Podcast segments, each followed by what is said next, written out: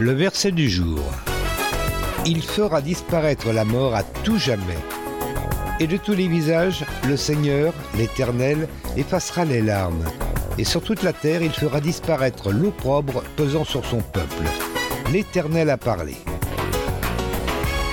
Et l'on dira ce jour-là, voyez, c'est notre Dieu en qui nous espérions. Il nous a délivrés. Oui, c'est en l'Éternel que nous avons placé notre espérance. Maintenant, jubilons et réjouissons-nous puisqu'il nous a sauvés. Ésaïe chapitre 25, versets 8 et 9.